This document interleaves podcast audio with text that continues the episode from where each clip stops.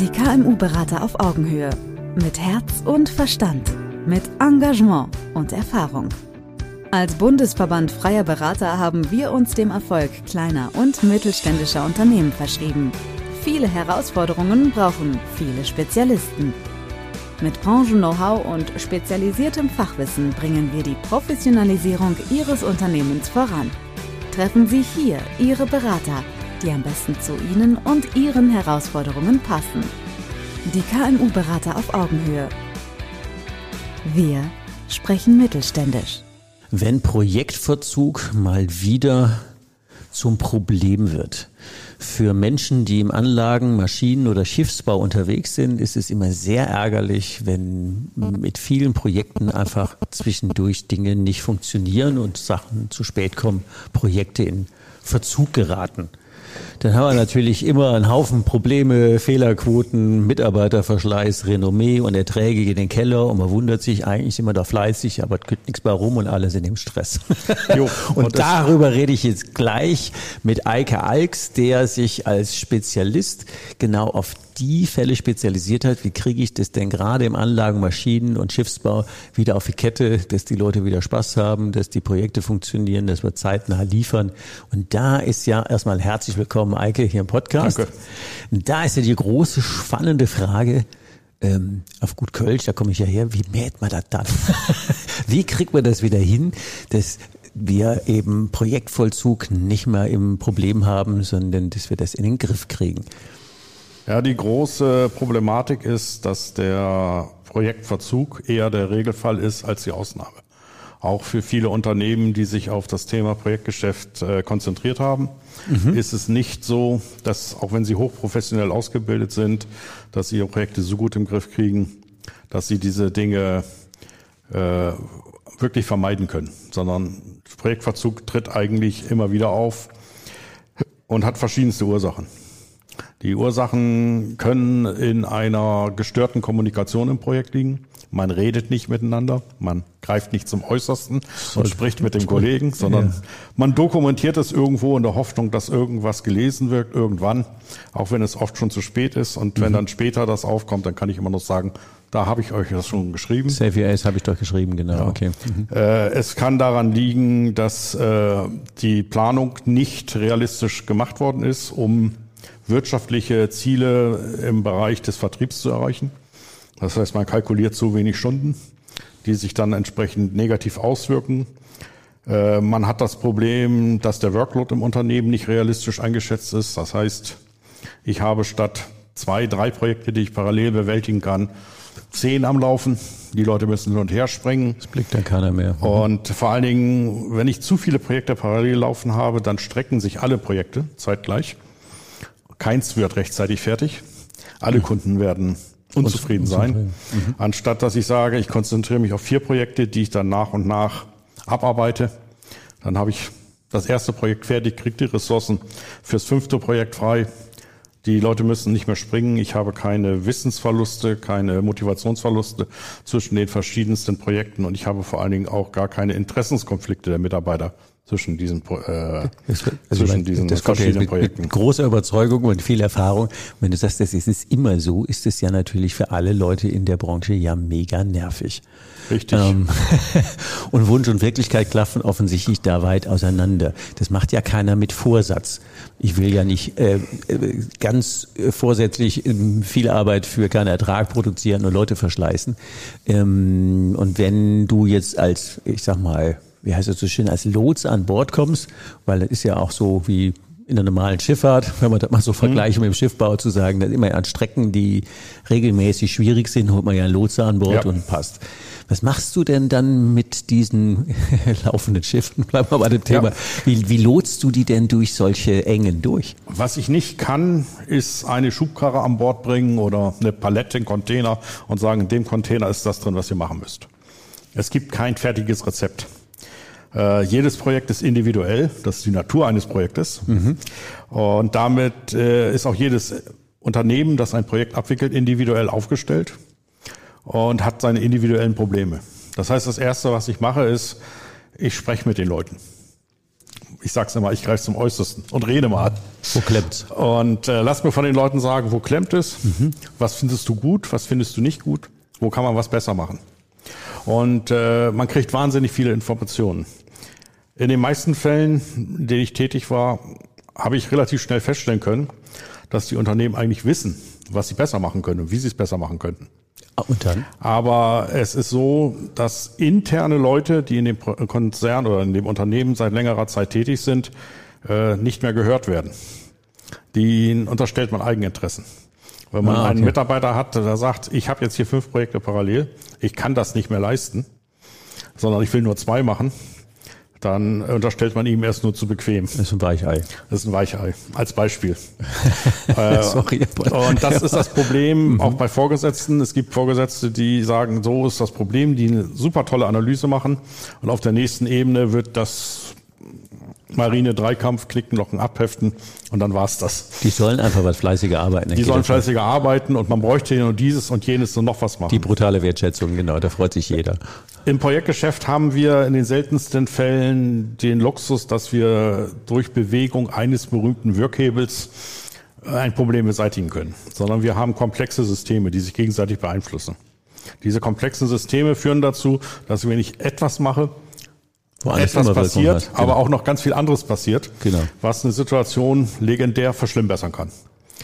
Und ähm, das, was ich versuche, ist, aus diesen vielen Informationen, die ich von den Kollegen dort vor Ort erhalte, ein Bild zu malen. Du musst ja Wirkketten aufmalen. Nein, eben keine Wirkketten, sondern wirklich ein Bild. Ein Bild, ein Bild. Und wenn ich okay. dieses, dieses Bild äh, darstelle, ich sage, so sieht eure, eure Welt aus, mhm dann kann ich anfangen, mit den Leuten darüber reden, wie muss ich die Farbe in diesem Bild verändern? Welche Elemente muss ich vergrößern, welche muss ich verkleinern, damit das Bild schön wird, damit ja. es sich dem Zustand an Weil Die äh, machen das ja annähert. den ganzen Tag, die kennen sich ja aus. Richtig, aber sie dürfen sonst nicht. Mhm. Es gibt Prozesse, die ihnen vorgeschrieben werden. Viele Unternehmen arbeiten auf der äh, kaufmännischen Seite so, als wenn sie Produkte erzeugen und keine Projekte abwickeln. Wenn ich ein Produkt erzeuge, dann nehme ich Geld in die Hand, entwickle dieses Produkt und wenn es dann mal fertig ist, dann gehe ich an den Markt und verkaufe es. Das heißt, ich weiß in dem Moment, wo ich den Vertrag unterschreibe, alles über dieses, was ich da liefern möchte. Genau, kann man ich weiß, wie ich es baue, ich mhm. weiß, welches Material ich nehme, wo ich das herkriege. Mhm. Und wenn ich auf diesem Weg dahin, das erstmalig zu vermarkten, feststelle, das ist nicht lösbar oder wird schwierig oder teuer, dann breche ich das ab. Mhm. Und dann spare ich eine Menge äh, Geld, was ich sonst noch in die Entwicklung stecken müsste. Aber das Risiko, ist auf diesen Betrag begrenzt. Wenn ich in ein Projekt abwickle, genau. mhm. dann gehe ich hin, unterschreibe einen Vertrag, in dem steht, zu irgendeinem bestimmten Zeitpunkt der Zukunft möchte ich ein in etwa beschriebenes Produkt haben. Ein Kraftwerk, ein neues Schiff, eine Fertigungsanlage für einen Automobilkonzern, was auch immer, eine Sondermaschine. Und äh, dann muss ich loslegen. Und in dem Moment bin ich in der Verpflichtung. Ich kann nicht mehr sagen, ich breche das ab. Und alles, was ich brauche, um diesen Zustand in der Zukunft zu erreichen, muss ich unterwegs erst entwickeln. Das heißt, die kreative Arbeit beginnt gleich unter dem Druck, das ich leisten muss, mhm. was im Produktgeschäft anders ist. Wenn ich dann aber die Abwicklung im kaufmännischen Bereich so mache, wie ich sie mhm. äh, im Produktgeschäft handhabe, dann beißen sich Dinge. Dann kommen diese Ideen auf, ja, aber du hast doch in diesem Arbeitspaket 60 Stunden geplant. Warum schaffst du das nicht in 60 Stunden? Ja, ich hatte ein Problem. Das geht aber nicht. Wir haben jetzt die Kosten für 60 Stunden da drin, das Paket ist fertig. Probleme sind per se einfach nicht vorgesehen. Äh, ja, und äh, solche Dinge äh, in der Interaktion der vielen verschiedenen äh, äh, Stakeholder, der verschiedenen Abteilungen, der verschiedenen äh, Gruppen innerhalb eines Unternehmens miteinander zu vernetzen, auch das Verständnis aufzubringen äh, darzustellen, wie mache ich ein Fortschrittscontrolling im Projekt, das mir vier bis sechs Wochen vorher sagt, dass Probleme zu erwarten sind, anstatt erst dann, wenn das Problem da ist, sodass ich agieren statt reagieren kann. Das ist immer wieder ein Thema. Wie kriege ich die Leute mhm. dazu, ihre Informationen, die sie haben, weiterzugeben? Ja, das habe ich doch schon gesehen gehabt. Das wusste ich doch, dass das kommt.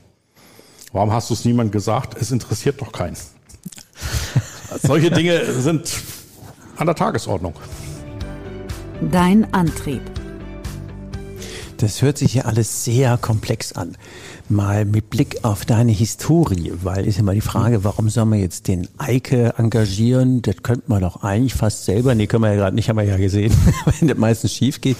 Was ist denn aus deiner Geschichte einfach so die Stärken und die Expertise, die du da einbringen kannst? Du warst ja schon in diversen Branchen und Ausbildungen unterwegs. Was macht dich denn jetzt genau zu dem Lotsen, den es da braucht? Ich habe 20, über 20 Jahre Erfahrung in der Projektabwicklung, sowohl als Projektleiter als auch als Projektcoach, als auch als Führungskraft in einem großen Konzern in der weltweiten Projektabwicklung für bestimmte Branchen. Äh, ich habe eine extrem breite Ausbildung. Ich bin von der Ausbildung her ursprünglich mal Ingenieur gewesen habe sogar vorher eine Facharbeiterausbildung gemacht, so dass ich auch tatsächlich die Sprache also der Mitarbeiter auf dem Shopfloor rede. Du kannst, du kannst ja. das High Level als Ingenieur. Ich kann das High Level. Ich bin äh, Betriebswirt, Betriebswirt. Mhm.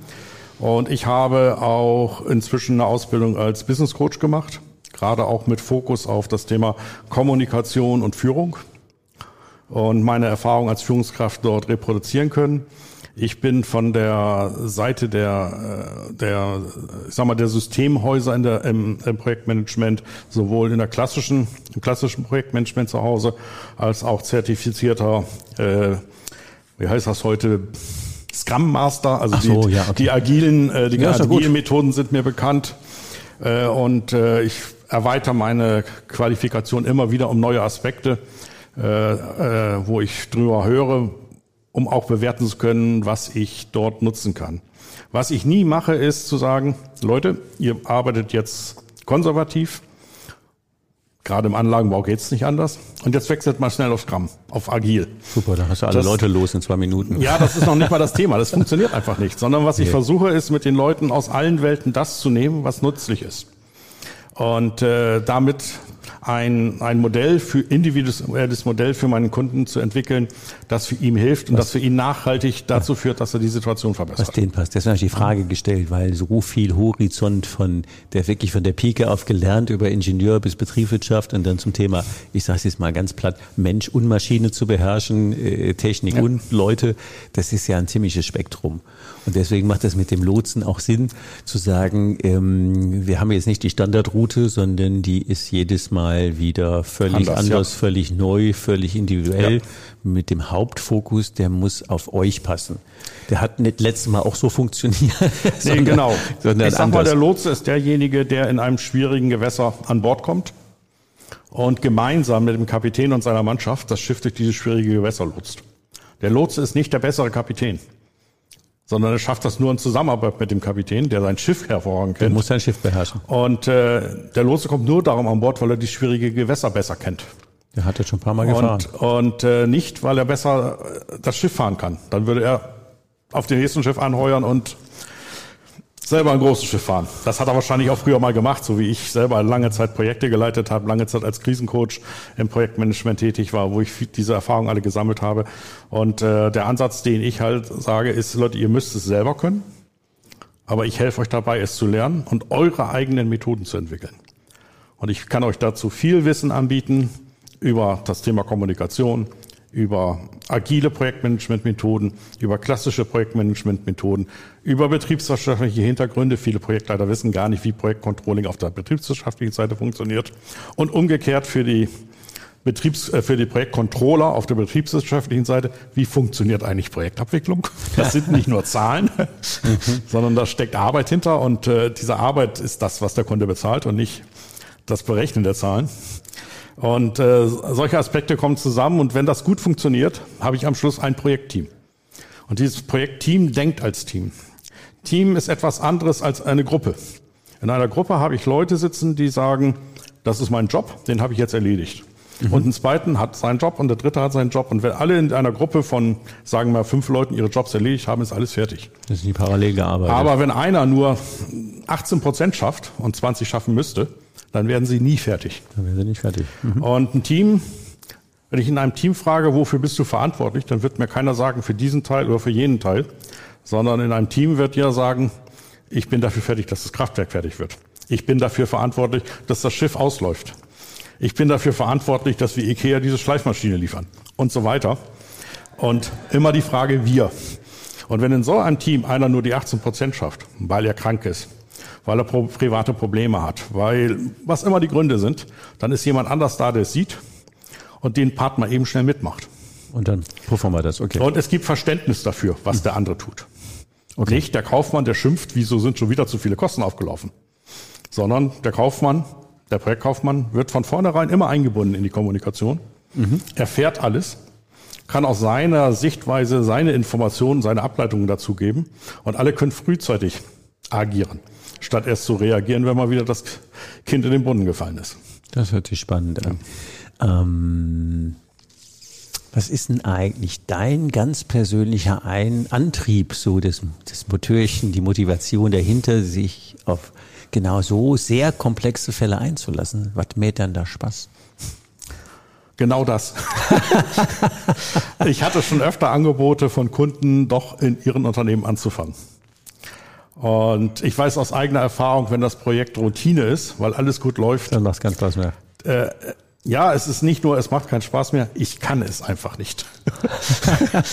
das klingt sehr komisch, aber es ist, wenn es überwiegend Routine ist, dann habe ich persönlich ein Problem, mich aufzuraffen, diese Routine zu machen. Ist komisch, das kenne ich irgendwo her. Wir haben ja nicht umsonst ähnliche Berufe zu einem ganz anderen Feld. Ja. Aber das, also dieses, diese, diese neue Challenge und als Lotse an Bord gehen und irgendwann mal wieder eine, ein funktionierendes Team zu verlassen, den Jungs viel Spaß zu wünschen, der Lotse geht von Bord. Ähm, die können das dann und man sieht, was es so bewegt hat, ja. aber man ist nicht dann in diesen Tagesroutinen, ja. die auch gerne dazu neigen, einen wieder aufzusaugen. Ja, es ist auch das Thema, ich liebe es, neue Menschen kennenzulernen. Mhm. Ich liebe es, neue äh, Technologien kennenzulernen. Ich bin immer noch im Herzen auch der Ingenieur, der Faszination für Technik empfindet. Äh, ich habe viele Jahre im Schiffbau als Führungskraft gearbeitet, war verantwortlich für Schiffsautomation und Antriebsanlagen und für Schaltanlagen, Energieerzeugung. Mhm. Zurzeit bin ich in einem Projekt drin, auch im Schiffbau, die Navigationsanlagen liefern. Eine ganz andere Technologie. Mhm äh, äh, Inertialnavigationssysteme, Hochtechnologie, wahnsinnig spannend. Das ist fast unglaublich, was die machen und was sie lösen. Und so kriegt man immer wieder neue Faszinationen für Dinge, die andere machen. Ich habe gearbeitet äh, beim Neubau eines Kraftwerks. Ganz andere Welt, total spannend, ganz mhm. andere Leute, auch eine andere Herangehensweise. Leute, die von ihrer Unternehmensgeschichte aus dem Bergbau kam. Ganz anderer Menschenschlag, mhm. wahnsinnig äh, faszinierend. Ich habe gearbeitet im Bereich äh, Nahrung und Genussmittel, auf dem Stahlwerk. Also vieles Verschiedene und überall ist Faszination da und überall sind Menschen da, die einem ihre Welt nahebringen, die auch stolz darauf sind. Man kann das nachvollziehen und das finde ich wahnsinnig abwechslungsreich und das ist etwas, was ich total genieße. Wie lange dauert so ein Projekt? Das ist sehr unterschiedlich. Das kann drei, vier Monate sein, denn die Probleme sich relativ schnell lösen lassen. Mhm. Das kann aber auch mal anderthalb Jahre sein. Oder ja, auch zwei. Okay. Auf jeden Fall überschaubar. Ja. Genau. Ähm, vielleicht machen wir es mal an einem Beispiel, was das denn heißt. Ich meine, wir hatten im Vorgespräch mal gesprochen über einen Kunden von dir, der zehn Maschinen im Jahr herstellt. Was heißt denn das für den, wenn da irgendwas in der ja, das war, war ein Spezialmaschinenbauer, der in einer bestimmten Branche gearbeitet hat und äh, mehr oder weniger auch, zumindest für Europa, so eine Art äh, Weltmarktführer ist. Gut. Viele, viele sehr große Kunden kaufen eigentlich nur dort ein, weil nur er diese Kompetenz hat, solche Maschinen herzustellen für einen sehr, sehr speziellen Anwendungsfall. Und äh, die Planung in diesem Unternehmen geht davon aus, dass sie ungefähr zehn Maschinen pro Jahr herstellen und ausliefern und in Betrieb setzen. Wir sprechen mittelständisch. Und äh, das heißt, ich habe eine gewisse Anzahl von Leuten, die Lohnkosten verursachen. Ich habe meine Gebäude, die, wo ich Strom mhm. habe und mhm. ähnliche Dinge. Ich habe eine Menge Fixkosten an der Stelle. Mhm. Und diese Projekte, die ich dort, äh, äh die ich dort ausliefere, geben mir ja mein EBIT an der Stelle und mhm. damit muss ich meinen Deckungsbeitrag erwirtschaften. Wenn ich jetzt statt dieser zehn kalkulierten Projekte nur neun ausliefere, dann wird der Anteil des Deckungsbeitrages, den ich ja nun zahlen muss, in jedem Projekt erheblich höher. Das heißt, die Marge pro Projekt sinkt. Massiv, ja. Und äh, das kann so sein, dass wenn ich eine Maschine ausfällt, ich noch im Positiven drin. Wenn ich zwei Maschinen äh, nicht schaffe, dann mache ich schon Verluste. Mhm. Und äh, das ist ein großes Problem an der Stelle. Und das heißt noch nicht mal, dass ich äh, jetzt wirklich mehr Arbeit pro, pro, pro äh, Projekt investiert habe. Die Leute arbeiten genauso viele Stunden daran. Aber es kommt später. Und damit sind die Fixkosten relevant. Und damit bin ich im, im, im Zeit, Und damit komme ich in eine, eine wirtschaftliche Problematik Zeitkorridor hinein, ja. ein Jahr, wenn, wenn sich das decken ja. muss, ist es, und dann ist 10 natürlich eine Stückzahl, die relativ klein ist. Da ist einer gleich immer 10 Prozent. Ja, klar. Richtig, ja. Das ist schon mal heftig. Das ja. ist ein dünnes Eis. Es ist auf der anderen Seite bei Maschinenbauern, die 50 oder 100 Anlagen ausliefern, nicht viel anders. Weil wenn dort die Verzüge auftreten, dann trifft es gleich mehrere Anlagen. Das heißt, der Hebel, den du in Bewegung setzt, wenn du sagst, du, äh, also das ist eigentlich normal in der Branche, dass wir in Projektverzügen sind, dann wäre der Hebel natürlich für das Einzelunternehmen oder damit auch für die Branche, äh, aber bleiben wir beim Einzelunternehmen, natürlich auch sehr schnell ein guter Hebel in eine marktführende Position zu rutschen oder zumindest ist eine der dann profitableren oder so ein bisschen Speck anlegen für schlechtere Zeiten. Das sind ja dann alles gute Hebel, die sich direkt lohnen. Die Schwierigkeit ist, dass viele Unternehmen das nicht erkennen. Okay. Sondern sie kalkulieren ihr Projekt, Projekt anhand der für das Projekt geplanten Arbeitsstunden. Mhm. Und wenn dieser Verzug von Arbeitsstunden dadurch zustande kommt, dass meine Workload zu hoch ist, dass ich zu viele Projekte parallel mache, dann ist im einzelnen Projekt nicht mehr Arbeit aufgelaufen. Aber der Anteil, der als Deckungsbeitrag auf dieses Projekt lastet, den sehe ich ja nicht. Mhm. Der ist ja in meinen Stundensätzen äh, einkalkuliert und mhm. an bestimmten Zuschlägen einkalkuliert. Das heißt, viele Projekt, äh, viele Unternehmen erkennen noch nicht mal, dass sie diese Falle haben. Und das muss man oft auch, wenn man dann die ersten Gespräche führt, ihnen mal kurz grafisch darstellen und mal kurz vorrechnen. Also das heißt, es würde sich schon lohnen, ähm, selbst wenn man sagt, eigentlich läuft der Betrieb ja ganz gut, dich drüber gucken zu lassen, zu sagen, wir laden den Eike mal ein und ähm, ähm, ja, kann man auch so mal ja. Expertenblick zu sein, du, wäre da eigentlich noch Luft nach vorne? Ja. Niemals. Das wäre ja auch schon ein guter, guter Abbinder für das Ende unserer, unserer heutigen äh, Sendung, wenn wir sagen, was wären denn drei Dinge, die, wenn sich jetzt der Anlagen-, Maschinen- oder Schiffbauer überlegt zu sagen, eigentlich haben wir ja immer einen Haufen Stress und das kommt auch irgendwie rum, aber so, ähm, wie wäre doch netter, wenn wir jetzt mit Projekten nicht mehr in Verzug kämen das einfach auch das für die Leute und alle besser würde. Was wären denn drei Tipps, die du mal ganz spontan mit auf den Weg geben magst? Drei Praxistipps. Ich glaube, einer der wichtigsten Tipps dabei ist, hört auf eure Mitarbeiter. Guter Tipp. Und pflegt sie. Mhm. Weil gerade Projek äh, Unternehmen, wo die Verzüge sehr groß sind oder sehr häufig sind, die Mitarbeiter sind wissen, die Mitarbeiter schnell verbrannt, weil mhm. die jedes Mal noch ein Wochenende dazu machen müssen, nochmal Überstunden machen müssen. Oft gar nicht mehr wissen, wie sie über, über ihre Überstunden abbauen sollen und äh, dann irgendwann erst innerlich kündigen und dann nachher auch physikalisch kündigen. Also hört auf die Leute, weil hört die, auf die Leute, die, die kennen ja die Schwachstellen und mhm. unterstellt ihnen keine Eigeninteressen. Die meisten denken im Sinne ihres Unternehmens. Ein zweiter Aspekt ist, denkt nach, wie ihr euer Projektcontrolling macht. Projektcontrolling auf Basis von Kosten funktioniert nicht, sondern ich muss ein Projektcontrolling machen auf Basis von Arbeit. Und zwar auch nicht auf Basis von geplanter Arbeit, das ist der Background, mit dem ich spiegel, sondern das, was mein Mitarbeiter sagt, wie viel Zeit habe ich verbraucht und wie viel Zeit brauche ich wahrscheinlich noch. Das ist eine relevante Aussage. Nie die Frage stellen, wie viel Prozent bist du fertig. Das kann keiner beantworten. Aber wenn man Mitarbeiter fragt, wie viele Tage brauchst du noch, etwas fertigzustellen, dann kommen recht gute Antworten. Das ist ja messbare ja? Zeit. Ja, klar. Das ist eine messbare Größe auch für die Mitarbeiter aufgrund ihrer Erfahrung. Und dann ist es aber ganz klar so, dass das, was er sagt, richtig ist. Und die Frage dann zu stellen, warum ist das so, kann man machen. Wenn eine technische Antwort kommt, wenn die Frage kommt, warum ist das so, warum hast du es nicht anders gemacht, warum, mhm. also das auf die persönliche Ebene, auf die persönliche Leistungsfähigkeit zu schieben, dann brauchen wir nicht darüber reden, die Mitarbeiter sind irgendwann weg. Äh, das ist ein ganz wichtiger Aspekt an der Stelle. Was habe ich für eine Fehlerkultur? Das wäre der dritte Tipp. Mhm. Äh, man sollte immer davon ausgehen, dass die Mitarbeiter sich fürs Unternehmen engagieren. Und wenn was schief geht, ist es in den seltensten Fällen böse Absicht ja, oder Schlampigkeit. Das wäre Sabotage. Wenn es Schlampigkeit ist, dann nicht das an der Überlast. Das ist auch eine Führungsaufgabe an der Stelle, da drauf zu gucken und das zu vermeiden. Ähm, sondern wenn was schief geht, dann geht es schief. Aus welchen Gründen auch immer. Man kann über die Gründe reden, man kann sich Gedanken machen. Aber der Mitarbeiter will erstmal. Und wenn man das als Grundbild des Menschen, der dort arbeitet, sieht, dann geht man an die Probleme anders heran. Drei gute Tipps. Ähm, ich finde das immer gut, am Ende nochmal einen anderen Fokus drauf mhm. zu legen. Und ähm, weil mit, mit den drei Tipps kann ja jeder was anfangen und zu sagen, das kriege ich alleine hin, dann ist das gut. Dann ist das schon mal viel bewirkt. Und wenn die sagen, ja, ähm, hm, wie mache ich das jetzt genau, dann sind die sicher ja. herzlich eingekommen, eingeladen, Kontakt aufzunehmen. Und natürlich haben wir die Ansprechdaten von dir in den Show Notes verlinkt. Da sind alle Daten, die man braucht, um dich zu erreichen. Ja.